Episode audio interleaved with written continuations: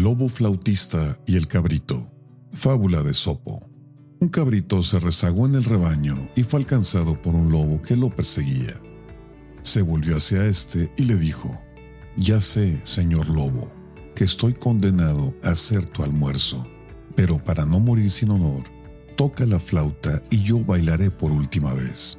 Y así lo hicieron, pero los perros, que no estaban lejos, oyeron el ruido y salieron a perseguir al lobo.